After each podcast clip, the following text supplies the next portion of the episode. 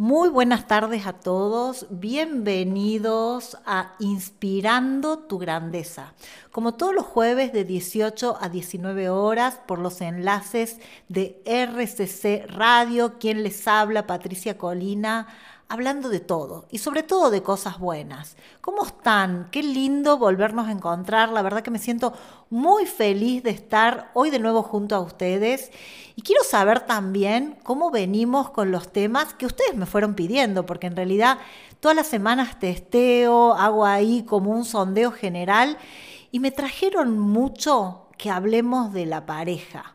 Qué tema la pareja, ¿no? En los tiempos que corren. Estamos en tiempos complejos, lo vimos en el programa de tiempos líquidos, de las relaciones en estos tiempos que corren y hoy no estoy sola. Hoy puntualmente estoy con un, un, especialista en el tema pareja, que ya les voy a contar quién es. Pero antes te cuento, si no nos estás siguiendo, seguinos en arroba RCC Radio, arroba licenciada Patricia Colina en Instagram. Y si no llegás a escuchar el programa en vivo, te recuerdo que lo podés seguir por Spotify en RCC Radio y ahí tenés todos los programas de todos los jueves a las 18 horas. Pero qué lindo poderlo ver en vivo, porque aparte también te regalamos excelente música. Bueno, ¿con quién estoy hoy? Primer programa con invitado y con un invitado de lujo. Hoy estoy con Pablo Lema, que para los que no lo conocen, bueno, les cuento que ante todo es mi esposo, ¿sí? Así que no es un tema menor. No solo es mi esposo, mi pareja, mi compañero, mi amigo, sino también es mi socio. Trabajamos juntos y en qué trabajamos juntos en montones de proyectos, hacemos lo que amamos, vivimos de lo que amamos y uno de los tantos proyectos que tenemos juntos es que trabajamos en un postítulo de coaching de parejas. Así que voy a dejar que él se presente. Pablo, bienvenido. Un placer tenerte en la radio. Gracias por estar hoy acá compartiéndonos. Así que te dejo que te presentes presentes. Bueno, muchísimas gracias por esta intro. La verdad que es un honor para mí poder compartir este espacio con ustedes. Gracias a RCC Radio por todo lo que nos traen, por todo lo que nos invitan a revisarnos, a aprender y sobre todo a vos, Patricia, para poder participar de este espacio de aprendizaje en el cual consideramos que es muy, pero muy importante la pareja, como ese nicho, como ese espacio eh, relevante para la sociedad, para nosotros y que hoy vamos a redescubrir quizás algunos temas temas en particular que te estén haciendo sentido y sobre todo estos puntos fundamentales para poder construir un vínculo saludable y sustentable. Así que el verdadero desafío hoy es poder conectar con estos cinco pasos que particularmente nos van a permitir poder crear la pareja que queremos tener. Qué interesante todo este tema que nos trae Pablo Lema. La verdad que me, me encanta y de verdad el tema de parejas, yo creo que es mi tema favorito. Y no es mi tema favorito porque yo soy una experta en la pareja, claramente no. he, tenido, he tenido muchas parejas, no, bueno, tampoco tanto muchas, no, no muchas, pero lo que les quiero contar es que, que, he estado en pareja básicamente desde los 12 años, ¿no? Ha sido como mi foco puesto ahí y, si tengo que decir, han sido las personas indicadas para hoy estar en el lugar donde estoy. Y Pablo es mi, mi, segunda, mi casamiento en segunda nupcia. Y me encuentro ya en un momento de mi vida con otros aprendizajes, mirando la pareja desde otro lugar, mirando mis exparejas también desde otro lugar y diciendo, eran las personas justas para que yo aprenda lo que tenía que aprender. Aunque en ese momento, obviamente, uno no lo vive así, ¿no? Entonces, vamos a empezar definiendo lo básico. Pablo, ¿qué es una pareja en definitiva? qué buena pregunta, sobre todo para los tiempos que corren hoy.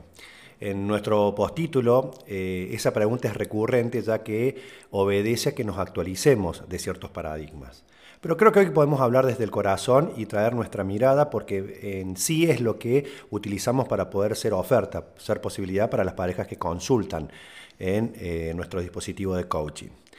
Una pareja para mí es eh, un conjunto de personas, de dos personas que se eligen, que se quieren y que caminan a la par, que se acompasan, que se nutren este, particularmente en sus propios desafíos y que se potencian.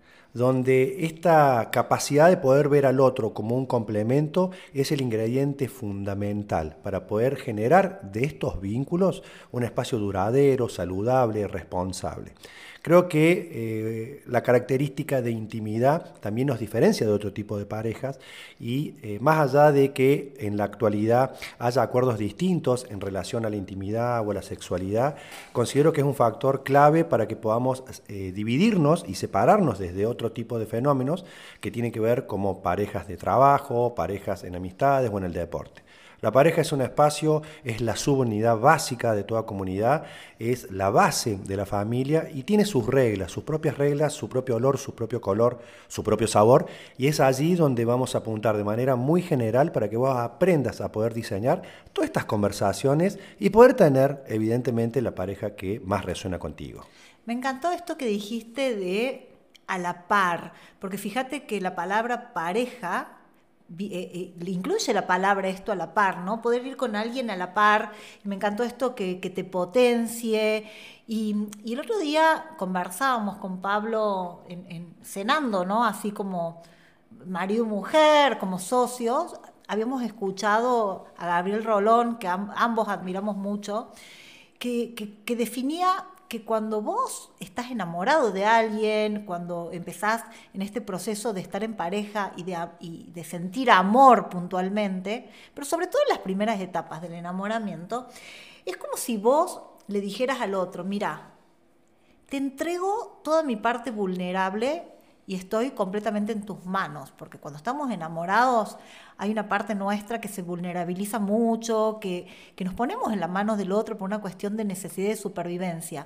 Y que le decimos al otro, mira, te entrego todas mis vulnerabilidades, acá estoy como al desnudo en tus manos, y que el otro que no use ese poder de dañar tu vulnerabilidad es el verdadero amor. Entonces me hacía mucho sentido esto que decías, Pablo, en relación a que la pareja te potencia, y, me encanta también sumar, una pareja es alguien que te cuida, que te respeta, que está ahí simplemente cuando tiene que estar, ¿no? Desde una escucha, desde un sostén.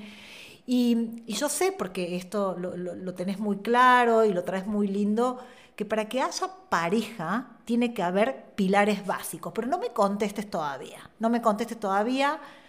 Si ustedes quieren saber cuáles son los pilares básicos de la pareja, quédense ahí, porque ahora nos vamos a un corte donde les vamos a dejar con excelente música para que se piensen en pareja. ¿Te pensaste cómo sos vos, que estás del otro lado, en pareja? Y no es necesario que estés en pareja, sino cómo fuiste o cuál es tu pareja ideal, cuál es la que tenés en la cabeza, qué te pasó en el pasado con tus parejas anteriores.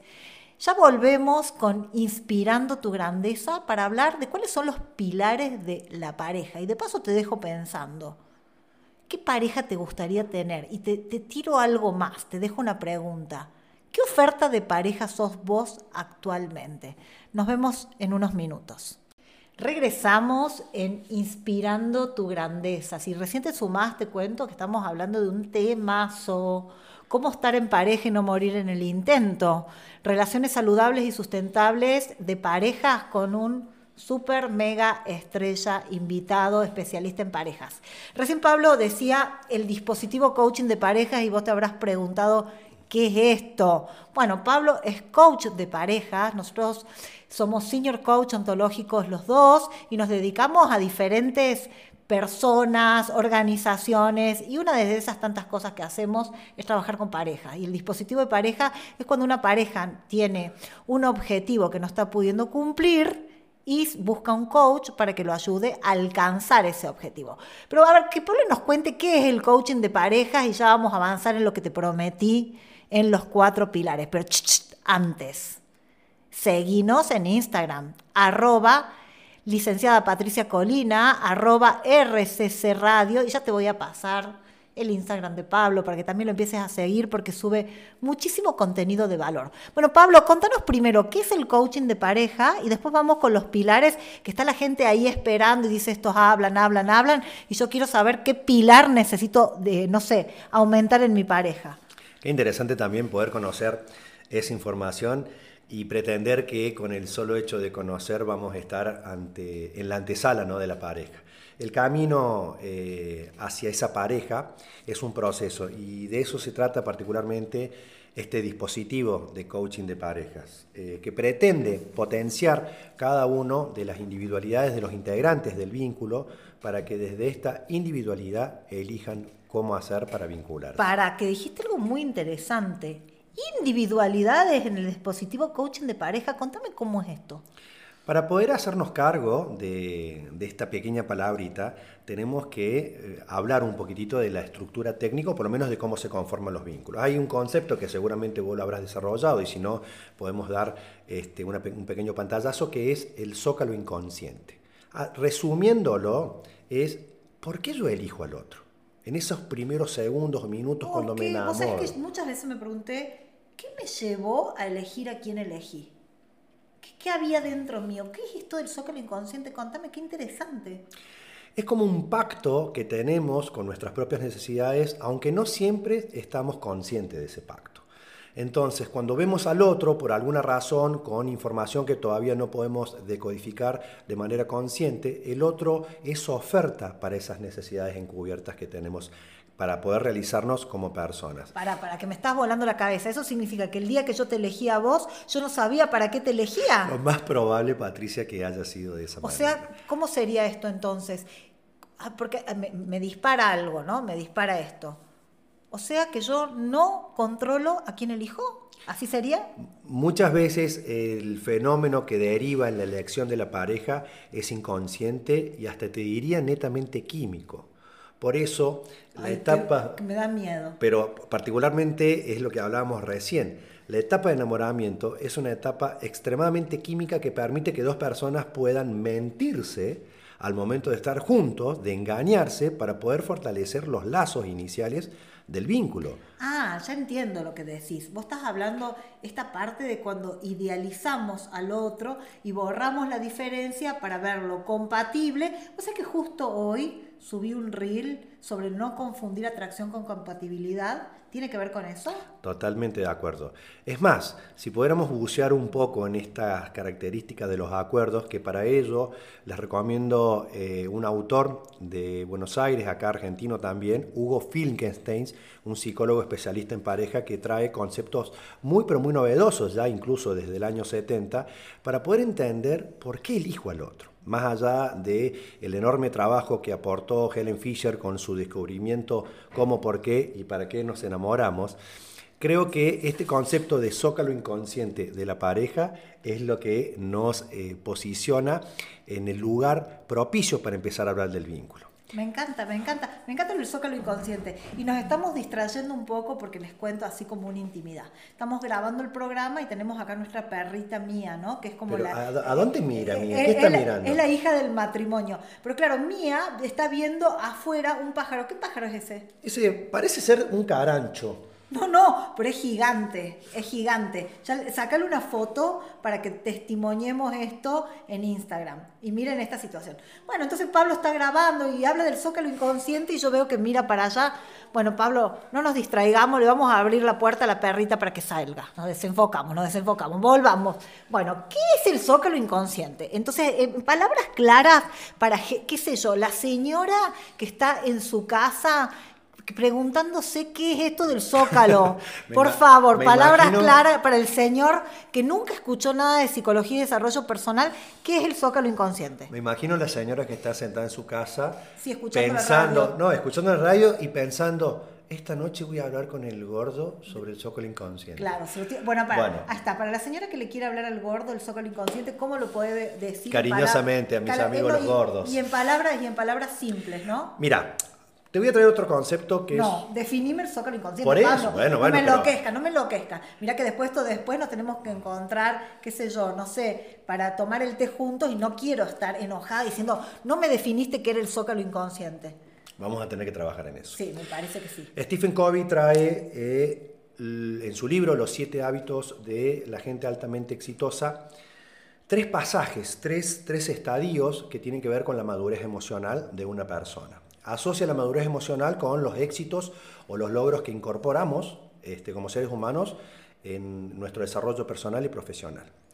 El primer estadio es la codependencia, donde yo necesito del otro para poder sentirme realizado, para poder eh, crecer, necesito del otro para poder aprender a confiar en mis propias capacidades. El segundo estadio de madurez emocional es la independencia, donde yo elijo hacerme cargo de lo que quiero que pase en mi vida, ya no dependo del otro. Y el punto más eh, funcional de la madurez emocional, según Stephen Covey, es la interdependencia, donde yo nuevamente entiendo que estoy en un sistema, entiendo que hay un equipo de trabajo y elijo al otro como cómplice en mi aprendizaje. Qué interesante, qué interesante esto de cómplice en mi aprendizaje. Si esto lo llevamos a la pareja, Patricia, el zócalo inconsciente es el espacio que viene a dar como resultado esta codependencia. Por eso la codependencia es extremadamente necesaria en la parte inicial del vínculo. Si yo no tengo la necesidad de codepender del otro, es muy probable que inicie o no pueda completar el inicio de una relación porque automáticamente voy a estar en la segunda etapa de, la, de lo que es el vínculo, que es el amor verdadero, con los tapones de punta mirando todas las diferencias y no llegando a buen puerto en relación a lo que es el fortalecimiento del vínculo. Bien, o sea, me encanta. Entonces podríamos decir en términos eh, eh, simples, ¿no? Que el zócalo inconsciente es algo que yo veo en vos y vos ves en mí, que ninguno de los dos sabe que lo está viendo, pero que es como un espacio de obviedad, eso obvio que vos me vas a dar. Yo entro, yo entro a la pareja ingreso a la relación diciendo necesito algo que me falta y que me completes. Y se supone que vos me lo tendrías que dar. Y vos ingresas a la pareja diciendo necesito que, me, que vos me completes y se supone que yo te lo voy a dar. Aquel punto es que este zócalo inconsciente es un espacio obvio, ninguno de los dos lo conocemos. ¿Y qué pasa cuando no se cumplen estas expectativas?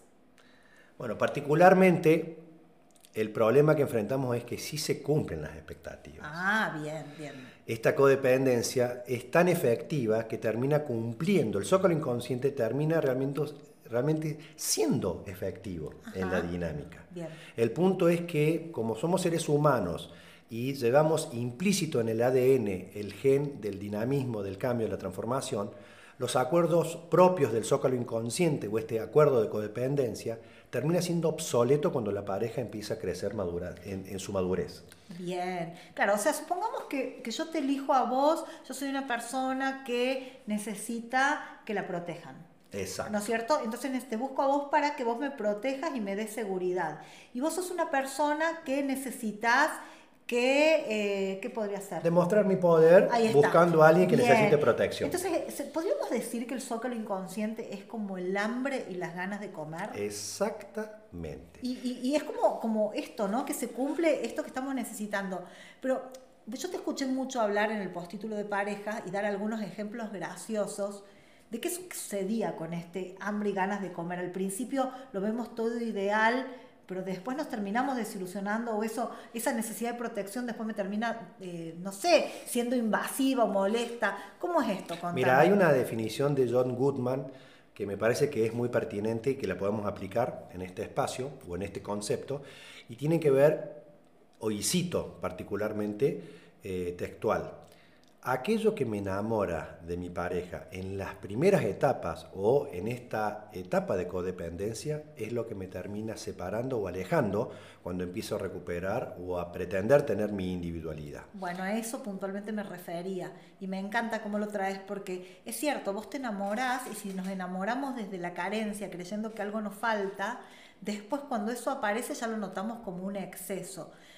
Bueno, ¿y qué hacemos con eso? ¿no? Porque está linda toda esta información, pero cuando estás en pareja, vos decís, ¿y ahora con todo esto qué sé qué hago? Y a todo esto todavía no hemos empezado a hablar del tema que nos convoca. Estamos simplemente definiendo el concepto de coaching de pareja que refiere ubicar a cada uno de los integrantes en un espacio de poder y seguridad para que pueda conectar con su individualidad y desde ese lugar elegir cómo vincularse. Bien, Fíjate que ubicar la individualidad tiene que ver con este estadio de madurez emocional que cita Stephen Covey, de la independencia, y poder elegir cómo vincularse es la interdependencia, donde yo vuelvo a elegir a mi pareja como un cómplice, como un aliado en mi aprendizaje, pero esta vez de manera consciente y en términos claros, donde podamos conversar y hacer acuerdos que realmente terminen siendo funcionales para los dos. Perfecto, bueno, entonces, ¿te parece que arranquemos a hablar de cuáles son los cuatro pilares de la pareja? Por supuesto. Bueno, contame, ¿cuáles son?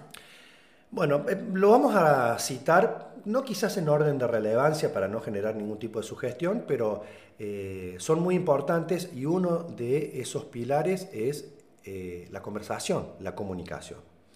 Bien, o sea que vamos, pilar número uno es la comunicación. Escucha, ¿Qué tipo de comunicación? Por ejemplo, hablar del tiempo, de los hijos. Hablar de, las series de Netflix, hablar de las redes sociales, o podemos hablar también de lo que nos pasa, podemos crear un espacio de seguridad a través del lenguaje para poder expresarnos. A través del lenguaje yo lo construyo al otro y me construyo a mí mismo. Puedo también utilizar este lenguaje o esta comunicación para ponerme al día con mis emociones. Puedo crear a través de este lenguaje un espacio propicio para que el emocionar de mi pareja pueda emerger de manera segura, de manera estable, de una manera que pueda contribuir a favorecer características positivas o funcionales del vínculo. Bueno, o sea, hablar, la comunicación sería, bueno, todo el tiempo estamos comunicando. ¿no? Todo el tiempo con nuestras caras, con nuestro cuerpo. Sí, pero no todo el tiempo estamos conversando. Bien, entonces a eso apunto, ¿no? O sea, comunicar estamos comunicándonos todo el tiempo, pero aquel pilar es conversar con el otro. Y conversar es poder expresar de manera segura en un espacio donde yo me pueda mostrar vulnerable ¿Qué me pasa con vos? ¿Qué me pasa con el otro? ¿Qué necesito? Expresar mis necesidades, expresar mis emociones y hablar de la pareja. Yo les pregunto a los que están del otro lado, frente al primer pilar, saquen ya, por favor, los invito a sacar una hoja y a poner pilar número uno, conversación. Del 1 al 10, ¿cuánto conversan? Conversar es hablar de ustedes, hablar de la pareja, de lo que la pareja necesita, de lo que el vínculo necesita. Pero se las compliquemos un poquito más. Dale. Se las compliquemos un poquito más. El conversar deriva del escuchar. De la manera en que yo converso es un indicador de la manera en que estoy escuchando. La escucha no simplemente refiere al fenómeno biológico del oír, de percibir sonidos o ruidos, sino que la escucha es un fenómeno interpretativo. Entonces, de la manera en que yo lo escucho al otro, lo construyo. Y esa construcción se expresa a través de la comunicación o del hablar. Entonces, me encantó esto que les propusiste a la audiencia, Patricia, de que se puedan valorar del 1 al 10 en este pilar que es la comunicación. Pero pongamos foco en cómo construyo al otro a través de la escucha para seguir favoreciendo desde la conversación o la comunicación con esa construcción. Bueno, entonces, ¿cómo te estás no comunicando, sino cómo estás conversando con tu pareja? Eh, me, ha pasado, Pablo, a vos calculo que también, atender algunas parejas que yo les pregunto, ¿conversan? Sí, todo el día. ¿Pero de qué? Y cuando me traen los temas no conversan jamás de la pareja, no conversan de cómo se sienten, cuáles son, no sé, cuál es tu norte, hacia dónde vamos, de dónde venimos, si cambiaste de opinión frente a hace 20 años atrás, conversar de cómo te sentís, de qué te está pasando, en qué crisis vital estás. No es lo mismo una pareja a los 20 años que a los 30, 40, 50. Bueno, ¿conversás o no conversás? ¿Hablas de vos, de lo que necesitas? Escucha, y otro tema, ¿hablas cuando las cosas no andan tan bien? ¿Hablas de los conflictos o barres bajo la alfombra? ¿No? Porque también hablar cuando las cosas no están bien, hablar de lo que te molesta, eh, y, hablar de lo que te molesta no es hablar peleando, sino poder hablar y expresando claramente lo que necesitas. Bueno, conversar es mucho más que hablar o comunicar, ya lo vieron. Nos vamos un corte, los dejamos con buena música y ya volvemos con los tres pilares siguientes para las relaciones de pareja saludables y sustentables. Regresamos en Inspirando tu Grandeza. Te recuerdo que si no lo podés escuchar en vivo el programa, lo podés recuperar en Spotify, en RCC Radio. Están todos los programas grabados, no solo inspirando tu grandeza, sino programas fantásticos de desarrollo personal. Es una radio que habla de cosas buenas, así que te sugiero que, que actives tus listas de Spotify, nos pongas como favoritos y escuches. Y, te nutras. Bueno, estamos de regreso acá hablando con Pablo Lema de relaciones saludables y sustentables. Ya vimos el pilar número uno ¿sí? Si recién te sumás al programa, estamos hablando de los pilares para estar en una pareja saludable y sustentable a lo largo del tiempo. De manera, podríamos decir, sana, natural. Y esto no implica no discutir, no pelear, no confrontar, sino poder comunicar de manera honesta, clara, directa, asertiva tus necesidades. Y habíamos visto que comunicación es que sea la pareja un espacio seguro para poder hablar de lo que te pasa o de lo que nos pasa. No sé si quieres sumar algo más, Pablo, en relación a comunicación, y si no vamos, o perdón, a conversación, y si no vamos al segundo pilar. No, creo que ya estamos capacitados para hacernos cargo del segundo pilar. Y, y nótese, ¿no? Hacernos cargo, porque muchas veces pretendemos que en la pareja el otro se haga cargo de las transformaciones, del crecimiento, cuando en realidad, en vez de sacar una lupa en la pareja, lo ideal es sacar un espejo. A buen entendedor, pocas palabras. Bien. Me encantó, me encantó esto, de verdad, porque, pues, ¿sabes qué me pasa con vos? Te lo voy a confesar. No sé si te habrás dado cuenta. Pero cuando discutimos por un tema, a mí me encanta sacar la lupa y empezar a, marcarte los errores. Y yo, de verdad, en ese momento, es lo que creo? Que yo tengo la razón. ¿A vos qué te pasa? Y sé honesto, ¿eh? Mira que no, pero aparte, está escuchando un montón de gente. Pero me encantaría que nos puedan ver las caras. Creo que también eso comunica muchísimo. Es, es, es tal cual. Somos dos niños Estás evadiendo la respuesta. No, no, te estoy respondiendo. Por favor, aparte, respeto ampliamente la audiencia que quiere saber sobre esta interna privada. Somos dos niños heridos que buscamos que el otro nos complete en muchas ocasiones y a veces tener la razón eh, genera una recompensa, genera una recompensa de que creemos que estamos haciendo bien o creemos que vamos por el buen camino. Y nos ha hecho mucho sentido nosotros, de hecho al dedicarnos eh, a trabajar ambos con parejas, con otro tipo de parejas, eh, nos permite también encontrar este hábito, encontrar esta actitud recurrente de, muchas veces sacar el espejo. Aunque confieso que lo que más tenemos a manos, por lo menos yo, es la lupa. También me hago cargo de eso. Sí, es una cuestión también de supervivencia. El cerebro quiere tener la razón y en los momentos que te sentís estresado, con ansiedad o miedo, sacas la lupa. A ver, es humano. ¿Sabes qué creo que es súper importante? Saber que tenemos una lupa. Yo escucho parejas que no tienen idea que tienen la lupa, ¿eh? Que, están ahí con la lupa buscándole milimétricamente pero que tampoco tienen idea que pueden sacar un espejo. También. ese es uno de los grandes Nosotros tenemos, tenemos la posibilidad de, por nuestro trabajo personal, bueno, darnos cuenta que tenemos la lupa y el espejo. Entonces, en una conversación, saber que tenés estas dos herramientas a mano. Exactamente. vamos con el segundo pilar. Vamos con el segundo pilar que, ay, ay, ay, si recién la señora le decía, gordo, tenemos que hablar, ahora probablemente podamos poner ese audio de TikTok que dice, ¿hace cuánto? ¿Hace dos meses? ¿Dos meses? No, hace dos años. Uh. Sexualidad. ¿Qué tema sexualidad?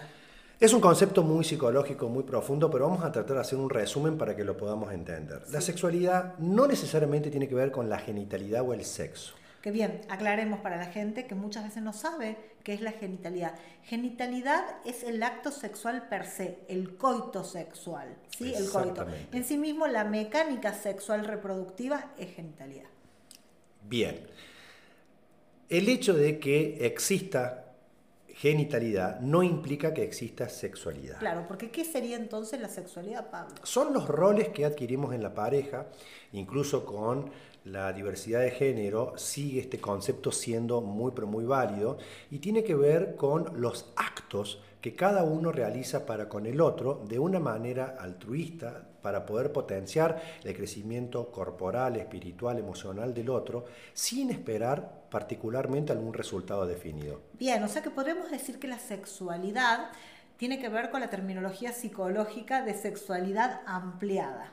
¿No? que tiene que ver con la intimidad. Esto de, primero ser un espacio seguro porque el otro te está entregando otro tipo de conversación y de comunicación que es la conversación corporal. Lo más importante que cuidamos, el templo de los seres humanos es el cuerpo, es la conversación de los cuerpos.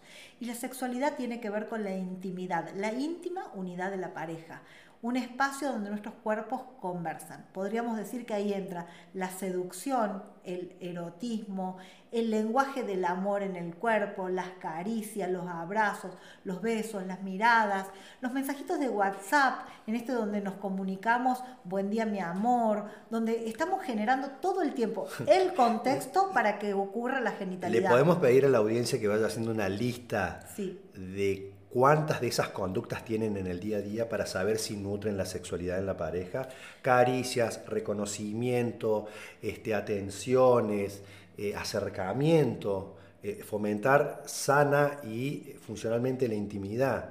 Creo que es un espacio que lo hemos descuidado muchas veces porque consideramos que como está garantizado y como forma parte de una ley implícita dentro de las parejas, no necesitamos hacernos cargo ni alimentarlo. Sí, está bien, está bueno.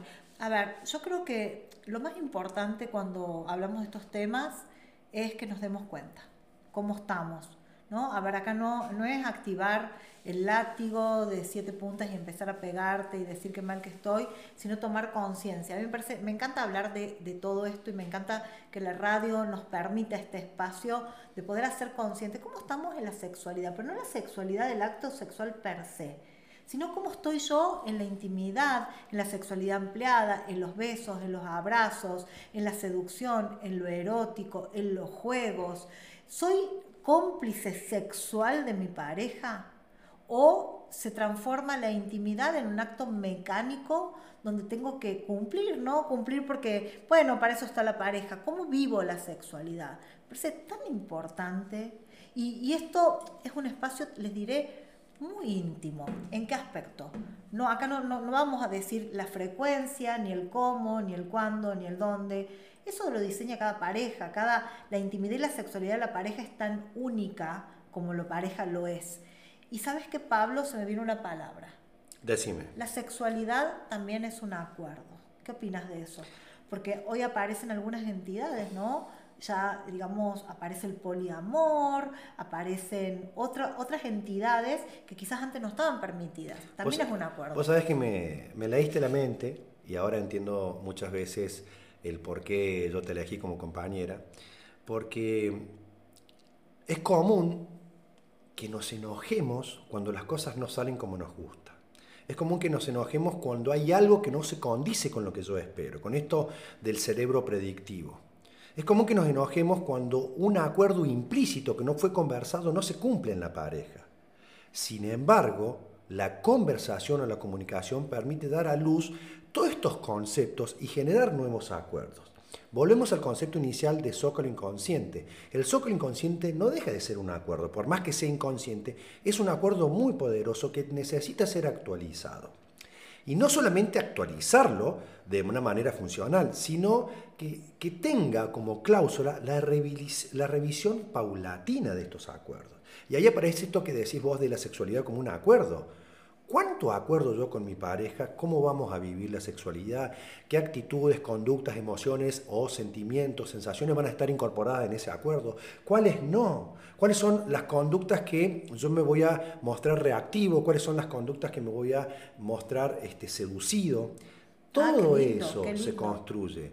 Y lamentablemente vos me dirás, bueno, pero si yo le tengo que decir a mi pareja qué es lo que me gusta, o si yo le tengo que marcar que esto no me gusta. Sí, que eso te juro que me eh, No vale, no sirve. Sí, porque nada que ver. no sé la, cantidad de veces que escucho en el consultorio, no, no sirve porque no le nace. No le nace, claro. Claro, el famoso no le nace. Escucha, no te va a nacer porque vos sos un otro y al otro no le van a hacer lo mismo que vos. Eso de que no le nace, vale, por supuesto que vale o no. Para eso hay que pedir o no. Y no solamente que pedir, sino que cuando podemos generar estos acuerdos a través del pilar de la comunicación, recién ahí tenemos, si se quiere, la oportunidad de la celebración, cuando obtenemos lo que buscamos, o del reclamo, cuando el otro no nos da lo que yo espero Uy, y que Pablo, me estás abriendo millones de temas. ¿Cómo es esto de la celebración y del reclamo, por favor? Bueno, este, desde la neurociencia entendemos que cuando hay algo que funciona y que nos gusta y que sale bien en las parejas y que viene después de un espacio reflexivo, cuando hacemos un acuerdo hay un espacio reflexivo que se está construyendo en nuestras mentes, en nuestras mentes y en el vínculo,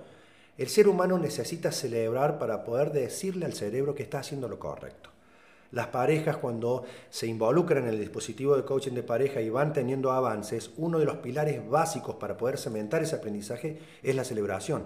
Y definitivamente diseñamos espacios donde la pareja se reencuentra y celebra estos pasos. Qué lindo, o sea que una vez que logramos algo que nos ha costado, es bueno darle un mensaje al cerebro de que estamos celebrando y que merecemos ¿no? haber logrado esto y que nos damos un premio. Pero va más allá también del factor neuroquímico. Esto también es, si tuviéramos que ver a la pareja o el vínculo como una empresa es poder contarle a nuestro socio que está haciendo bien las cosas, de acuerdo como yo espero. Me encanta. Muchas veces no le comunicamos al otro que está haciendo bien y el otro quizás no tiene indicadores para saber si va por el camino correcto, si tiene que modificar su conducta.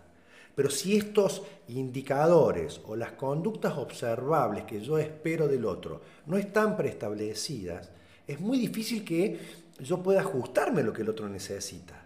Por eso la conversación y no la comunicación, la conversación y el espacio seguro en la pareja, la individualidad que elige cómo convidarse en el vínculo, es lo que permite que toda esta información emerja y que cada uno pueda noticiarse de lo que el otro espera. Esta es una pregunta que le regalamos también a la audiencia. ¿Yo sé lo que espera mi pareja de mí? Bueno, yo calculo que te lo digo bastante, pero nunca terminas de saber absolutamente todo. Y, sabes también que traigo, no te quedes con una conversación del pasado. Por ahí vos crees que sabes lo que la pareja espera de vos, pero le preguntaste qué espera hoy. Bueno, basta de sexualidad porque se nos está yendo el tiempo puntualmente, yo tenía pensado ir al gimnasio, no sé eso vos, pero terminamos, tenemos que terminar de grabar el programa. Sí, por supuesto. Bien, bueno, entonces vamos por favor con el tercer pilar, que cuál es? El tercer pilar son los proyectos.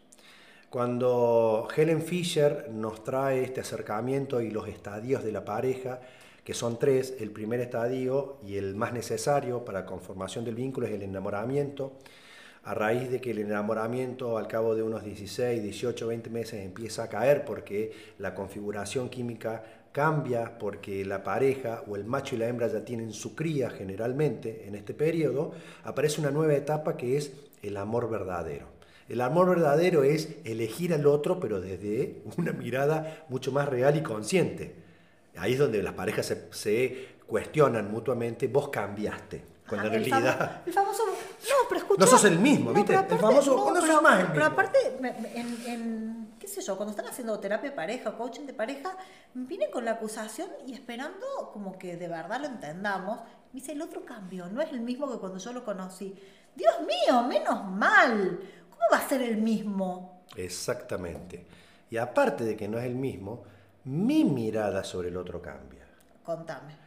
Ahí es donde esta segunda etapa de Helen Fisher, el amor verdadero, elige conscientemente al otro. Antes la elección en la etapa de enamoramiento era un fenómeno más neuroquímico, más inconsciente. Las parejas que empiezan a tener conflictos, que es lo esperable, y ya te voy a traer otro concepto que le va a volar la cabeza a la audiencia, pero las parejas que empiezan a tener conflictos es porque están aprendiendo a verse de manera más consciente y no están tan de acuerdo con la persona que supuestamente se ganaron en una rifa. Ah, claro, el punto es que si no te haces cargo de tu zócalo inconsciente, de lo que elegiste, de lo que necesitabas, Exactamente. no decías, ah, me lo gané en una rifa, porque sí, ¿quién te obliga? a estar con fulano. Acá el punto también es, que lo he hablado en otros programas, que me parece fundamental el autoconocimiento autoconocimiento. ¿Quién estás siendo vos? ¿Quién eras vos en el momento que elegiste tu pareja? ¿Qué necesitabas?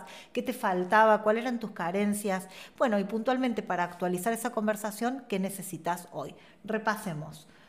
Número uno, y esto, ah, queremos aclarar juntos a la audiencia que estos pilares no son eh, jerárquicos, o sea, no es que es uno, dos, tres, cuatro hay que armarlos, ¿no? Y que los podés ir armando a tu tiempo, pero los tenés que tener en cuenta. Entonces, pilar número uno, conversación.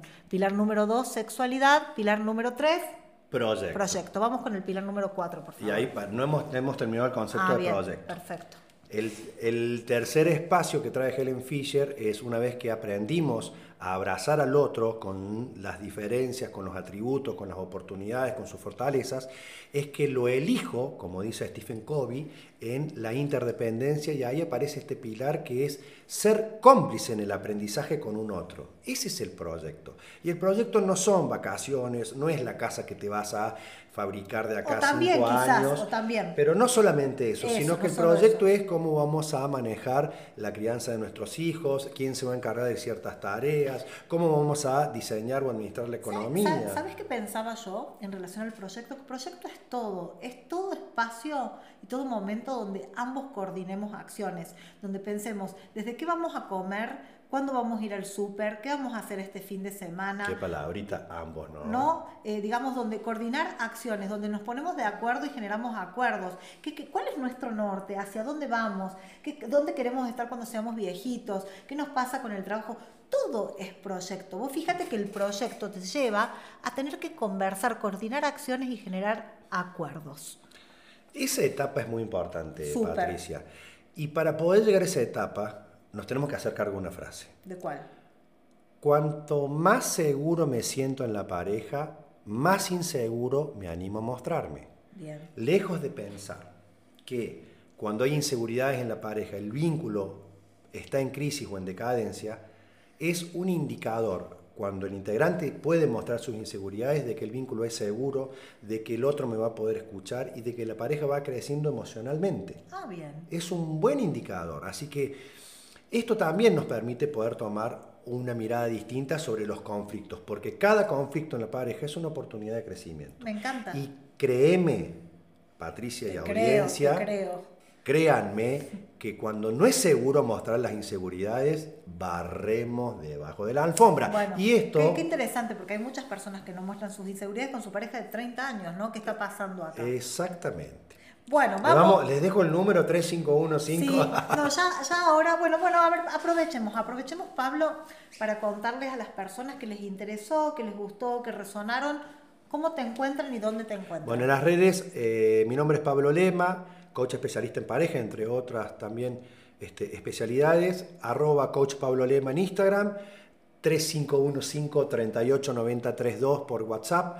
Ante cualquier consulta este, o lo que necesiten, me pueden ubicar ahí. Bueno, a ver, repetí entonces tus redes sociales, por favor. Arroba coach Pablo Lema en Instagram y WhatsApp 3515-389032. Perfecto, me encantó. Vamos entonces con el cuarto y último pilar y ya estamos llegando hacia el final del programa. Este pilar nos posiciona como los verdaderos autores, artífices del el vínculo que quiero crear. Es el compromiso. Y el compromiso para el dispositivo de coaching de pareja no es obligación. Lo que hago por compromiso... o sea, ¿cómo? ¿Cómo? ¿Cómo? Explícame cómo es eso. Es un fenómeno que lo aborda el coaching, coaching ontológico particularmente, que refiere al compromiso como el conjunto de acciones coherentes que se alinean con el objetivo de las personas. Ay, qué difícil, para, para. Bueno, te lo digo de otra Decímelo manera. de otra manera porque las personas deben estar diciendo, ¿qué? Donde están tus acciones, va a estar tu compromiso. Ah, ahí me contó, me, encantó, digo. O sea que, por ejemplo, si vos me decís, mi amor, yo te amo, sos la, la, persona más importante para mí, pero te la pasás todo el día afuera, con tus amigos, con tus deportes, con tu trabajo, y no tenés ningún tiempo para mí, Exacto. donde están tus acciones está tu compromiso. O sea que mi compromiso está puesto con mis amistades, con lo que me gusta. Bien. Está bien. puesto en otros espacios, menos en los que discursivamente yo me estoy contando desde mi narrativa. Bueno, qué interesante esto, ¿no? Contame un poco entonces, ¿cómo sería esto del último pilar para que nos demos cuenta cómo se ve plasmado en una relación de pareja saludable y sustentable? El compromiso muchas veces se ve plasmado de una manera muy sutil. Pensamos que utilizamos esta estructura del compromiso para saber eh, dónde no están nuestras acciones. El compromiso no es un elemento que nos permita ponernos en el banquillo del acusado, sino que el compromiso nos permite saber dónde sí estamos poniendo energía y elegir conscientemente si ese es el lugar, el destinatario de todas nuestras acciones, conversaciones y emociones. Te pongo un ejemplo. Muy parecido a lo que citaste recién, Patricia. Si mi compromiso está puesto en la pareja, en tener una pareja saludable y sustentable, en escuchar a mi pareja, en ser un espacio de oferta, de posibilidad, de seguridad, y cada vez que mi pareja dice algo que yo no estoy de acuerdo, me enojo, me cierro, me alejo, mi compromiso da evidencia que mi conversación está puesta conmigo mismo, con mi espacio de seguridad, que con escuchar o estar disponible para el otro. Uy, esto te deja completamente el descubierto entre eh, que no esté alineado lo que decís y lo que haces. ¿no Totalmente. Tal cual. El compromiso, cuando no coincide con lo discursivo, se llama incoherencia. Bien. Y cuando no coincide con las acciones se llama inconsistencia. Miércoles, ¿cuánto tenemos para hablar? Vos sabés que me parece, Pablo, que el tema de relaciones saludables y sustentables da para muchísimo más, así que seguramente te voy a estar invitando en varios programas para que sigamos conversando este tema sobre que se nos dificulta tanto, ¿no? Que vos vengas a tu oficina acá a grabar, realmente está muy bueno. y, la verdad que para me parece... La audiencia, estamos separados por 30, 40 metros de oficina a oficina. Me parece muy productivo poder traer estas distinciones de parejas en los tiempos que corren. Bueno, repasemos entonces, ¿cuáles son los pilares de la pareja? El primer pilar es la comunicación, que entendimos que marketineramente se llama así, pero en realidad es la conversación es una construcción entre dos personas. El segundo pilar es la sexualidad, que tiene que ver con los roles y cómo yo contribuyo a favorecer esta intimidad que es característica de los vínculos de pareja. El tercer pilar es el proyecto, cómo elijo al otro para seguir creciendo y coordinando acciones. Y por último, el compromiso, como un indicador, evidencia de dónde están tus conversaciones en relación a la pareja que quieres tener. Bueno, me encantó, me encantó. Y espero que a ustedes también les encante. Pablo, te súper agradezco. Gracias por tu tiempo, gracias por la claridad y por este aporte también a nivel social, ¿no? Porque yo creo que la pareja es un tema muy importante, lo dijiste, es una subunidad que preserva la especie, a la humanidad, para que nos sigamos podríamos decir, eh, viviendo, reproduciendo y estando juntos y, y, conservándonos. Freud lo decía, que hay dos estructuras fundamentales para el ser humano, una es la pareja y otra es el trabajo. Gracias a todos por los que estuvieron ahí hoy en Inspirando tu Grandeza. Gracias por, por estar ahí del otro lado. Sin ustedes no sería posible este, este espacio. Gracias por escucharnos y dejarnos tu comentario, tanto Pablo como yo, en nuestros Instagram. Hicimos un posteo anunciando el programa, dejándonos ahí tus comentarios, qué te pareció el programa, si te gustó y qué más te gustaría escuchar sobre pareja. Gracias a todos los que estuvieron ahí. Un abrazo grande y nos vemos el jueves que viene. Gracias, Pablo. Bueno, gracias a vos, Patricia, y me despido con una frase de John Goodman que dice, lo que une a las parejas no es la evidencia de las similitudes, sino la aceptación de las diferencias. Wow, qué lindo esto. Bueno, mucho, mucho por pensar, mucho por trabajar y, mucho por también quedarnos así como en un espacio reflexivo y para eso te voy a dejar un tema que escuches buena música, que RCC Radio es especialista en, en buena, buena música, ¿no? Escuchando buena música para que te quedes reflexionando esto que nos acaba de decir Pablo. Gracias por estar y te mando un abrazo enorme. Nos vemos, como siempre, todos los jueves de 18 a 19 horas en Inspirando tu Grandeza.